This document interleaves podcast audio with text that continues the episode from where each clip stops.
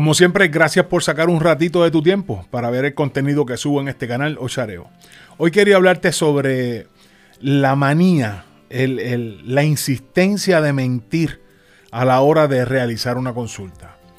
¿Por qué digo esto? Porque continuamente recibo gente con el problema de que le están garantizando el, el, efecto de la obra a la que se someten, o la que se pide, o la que el santero, el babalao, el palero, el espiritista hace. ¿Qué es lo que está pasando? Por ejemplo, para que tengan un perfil de lo que quiero hablar, eh, no es que si es santero hijo de Chango es mentiroso, porque tienen fama de ser embusteros y creadores de historias, pero eso como he dicho en otros videos, eh, no, no podemos asegurarlo. Yo creo que eso es un mal de diferentes personas y no necesariamente de los hijos de Changó, pero bueno, eh, digamos que estamos recibiendo, por lo menos en mi caso, estoy recibiendo, he recibido durante demasiado tiempo, personas que, por ejemplo, eh, tienen un problema de justicia y van a consultarse y el babalao, el santero, la santera, el espiritista le asegura que no va preso.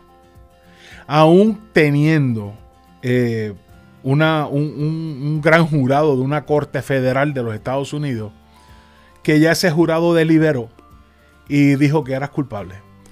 Y tienes fecha para, para entregarte y tienes todo. Y ese, y ese religioso te dice que tú no vas preso. Es bien difícil es bien difícil. Eh, porque en estos casos, obviamente, uno dice, bueno, pero está diciendo Orula. Y tú tienes una convicción de fe increíble en Orula. Y si fue con el santero, tienes una convicción de fe increíble con el Eguá que te consultaron, ¿verdad? Con el Dilogún o con el Opele.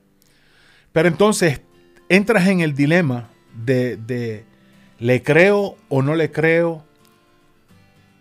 Señores, el problema no está en el oricha.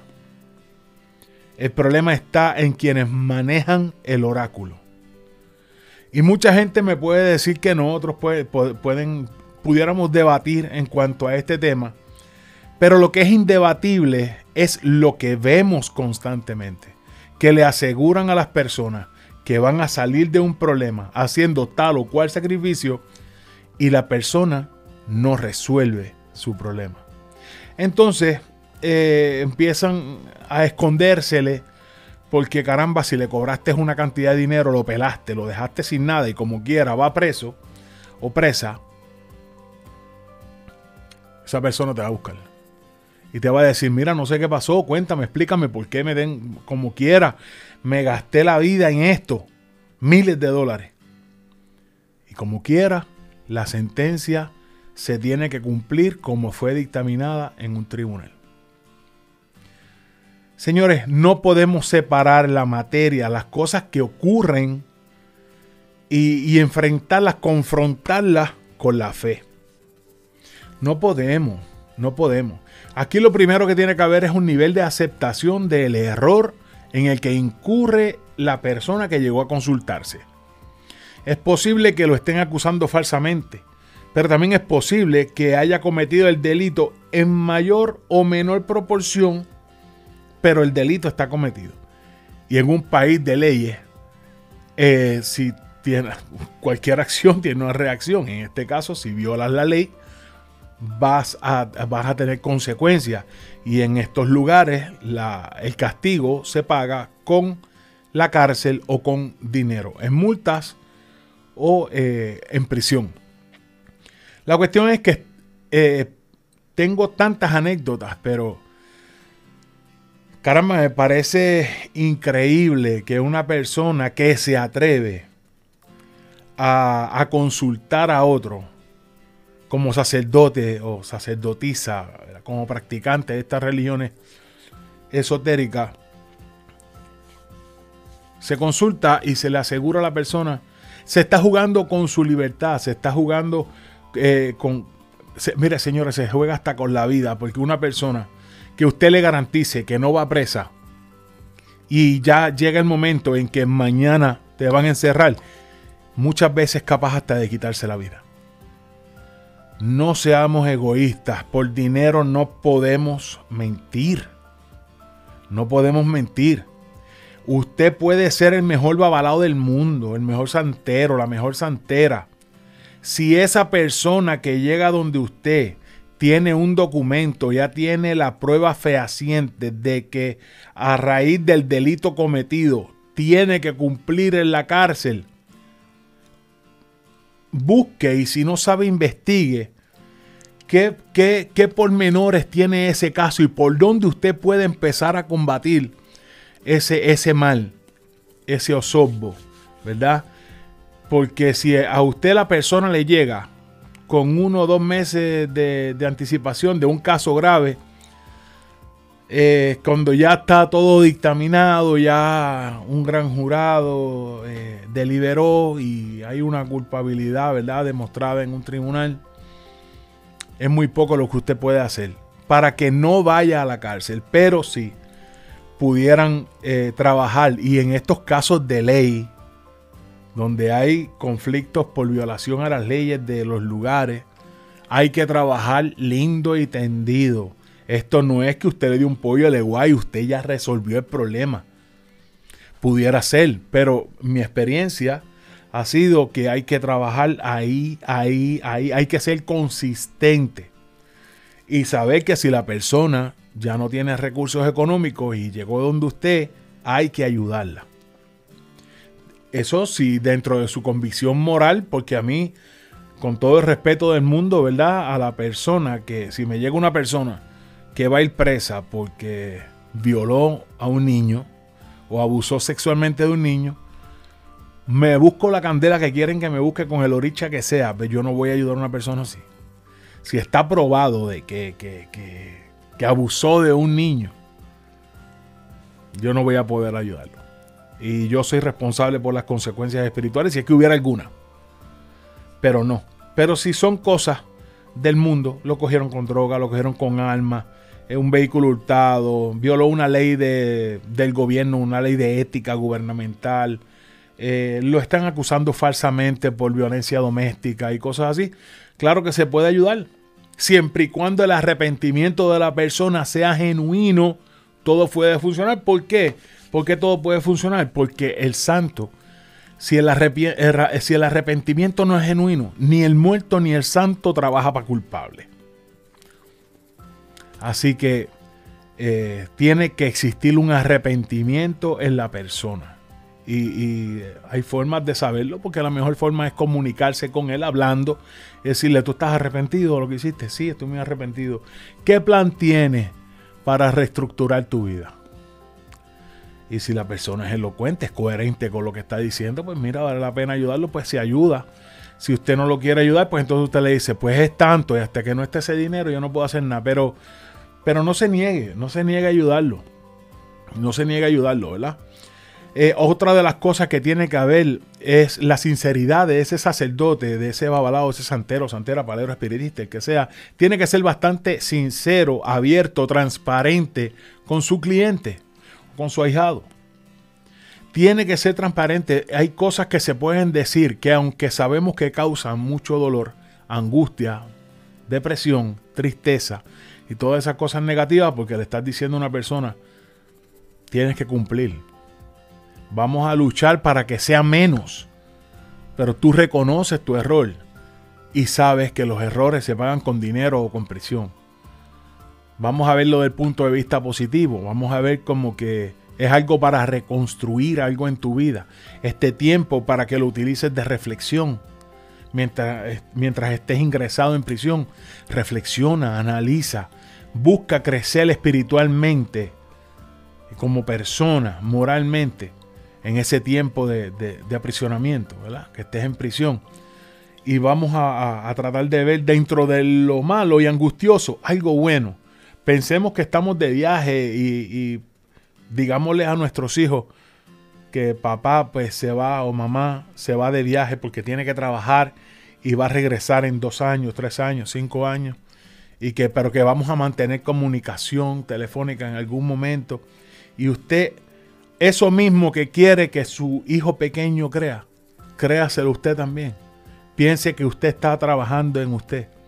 Y mientras eso sucede, se siguen haciendo obras en la casa religiosa y se siguen haciendo cositas sabiendo que no hay dinero para pagar en muchos casos.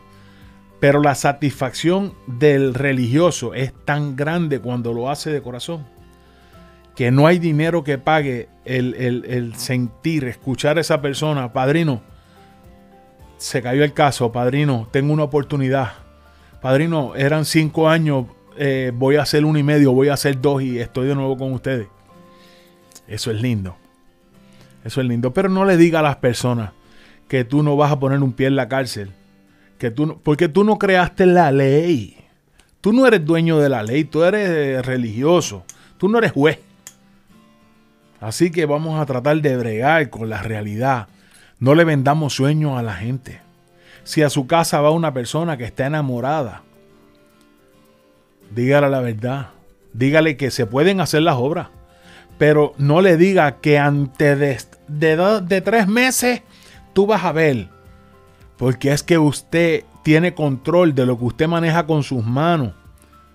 La espiritualidad o las espiritualidades que se están utilizando o solicitando el auxilio para que se cumpla la voluntad o el deseo de la persona que le pagó a usted, eso usted no lo controla. Y no hay quien me diga que sí, porque es que no hay evidencia de que se pueda decir que usted le ordena, a menos que no sea, ¿verdad? Dicen que en el palo eh, uno le ordena, esa es la diferencia. En el, en el santo usted le ruega y le pide a los santos, en el palo usted le ordena a un espíritu. Aún así, aún así, eh, pueden escribir aquí en la caja de comentarios. Decir quién de lo que ha pedido en una brujería lo ha visto al dedillo como lo pidió. Pueden haber los casos. Pero me gustaría que cada persona que escuche este video, eh, vea esta disertación, ponga su experiencia. Yo pagué tanto y pedí esto. Vi esto, no vi nada. Lo que, lo que, lo que quiera decir. Al final, ustedes mismos podrán contar las historias y ver que decían quizá tres. Vieron algo similar a lo que pidieron. Porque es que, como siempre digo, tenemos una ínfima eh, participación en, el, en, ese mundo espiritual. Tenemos un poquito de conocimiento, chispitito y con eso, oh, nos creemos dueños y aseguramos que antes de tres meses tú vas a tener marido tuyo como tú lo quieres. Aún así, usted puede, a través de brujería, controlar la materia de ese individuo que se fue de una casa que a lo mejor él no amaba a la señora, a la, muchacha, y se fue, o se, se enamoró de otra, pero se fue. Y con brujería lo traen a la casa, están trayendo un cuerpo, porque sus sentimientos están en otro lugar. Y aunque no estén en otro lugar, lo mejor es que ya ni siente por la persona que él decidió abandonar. Y está buscando su felicidad. Y usted a la cañona lo mete en esa casa. Lo que le está creando es un infierno a esa persona que pagó. Y un infierno a la persona que no quiere estar ahí y no sabe ni por qué está ahí. Claro que no sabe si está embrujado. Está hechizado. Ahora yo le pregunto a los que hacen este tipo de cosas así bravas, ¿te sientes bien haciéndolo? Me puedes contestar, ah, eso a mí no me importa porque eso no es problema mío. Ay, ay, ay. Qué mal, qué mal. Menos mal que yo por lo menos tengo dentro de mi uso de razón saber con quién me puedo relacionar. Ustedes pueden ser como les dé la gana. Yo elijo si me relaciono o no a mí por lo menos siendo bueno me va bien. Va hay que ver cuánto dura la satisfacción de ser malo, de cumplir caprichos y deseos, de ser un déspota. Mentiroso, mentirosa. ¿Te sientes bien engañando a la gente? ¿No crees que haya un karma? ¿No crees que haya... Porque el karma, como he dicho en otras disertaciones, no es que lo que tú hagas aquí me dijiste, me insultaste ahora y más adelante te caíste. Y yo digo, ese es el karma, eso no es el karma. El karma es vida tras vida, evolución tras evolución espiritual. ¿Qué te espera en la próxima? Qué candelón. Porque tienes que romper ese eslabón para evolucionar espiritualmente. Si no lo rompes en este plano, te vas con él. Hasta que lo rompas. Y vas a seguir ahí, y ahí, y ahí. Y dicen que las evoluciones espirituales son en diferentes planetas, en diferentes estados eh, de, de, de materia o de lo que sea. Si a mí, Dios mío, Señor, si a mí me toca volver para este mundo donde la gente no se ama, donde la gente se, se mata, donde hay una competencia, donde hay una depravación moral todo el tiempo, donde hay un conflicto porque yo pienso de una manera y como libre pensador, ya tú no compartes el pensamiento y ya me cogiste y me barataste por ahí. Lo que no podemos hacerle embusteros, mentirosos, estafadores, de estar prometiendo cosas que sabemos que en, el muy en el interior usted puede decirlo con la convicción que quiera, muy adentro de usted, usted sabe que usted no puede garantizar obra, que usted no le puede asegurar cosas a la persona, que son cosas que se están rogando para que sucedan, pero ¿sabe qué? Se están olvidando algo, que cuando Dios no quiere, los santos no pueden. Y si esa persona tiene que por necesidad espiritual pasar por ciertas etapas de su vida, por ciertas experiencias que las tiene que vivir para poder evolucionar, eso no se lo despinta a nadie. Eso no se lo despinta a nadie. Así que nada, piensen antes de, de mentirle a otro cliente, ustedes que van a buscando ayuda espiritual a diferentes lugares cuando les aseguren, cuando les digan que oh, yo no, porque yo, yo, yo, yo.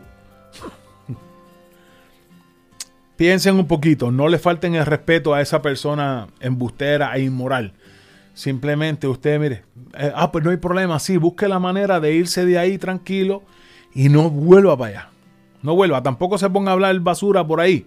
Si a usted le preguntan, usted le dice, mire, yo creo que es que hay un superego, hay, un, hay algo que está dominando las pasiones de ese individuo y piensa que tiene control sobre lo espiritual a una magnitud que verdaderamente nadie conoce.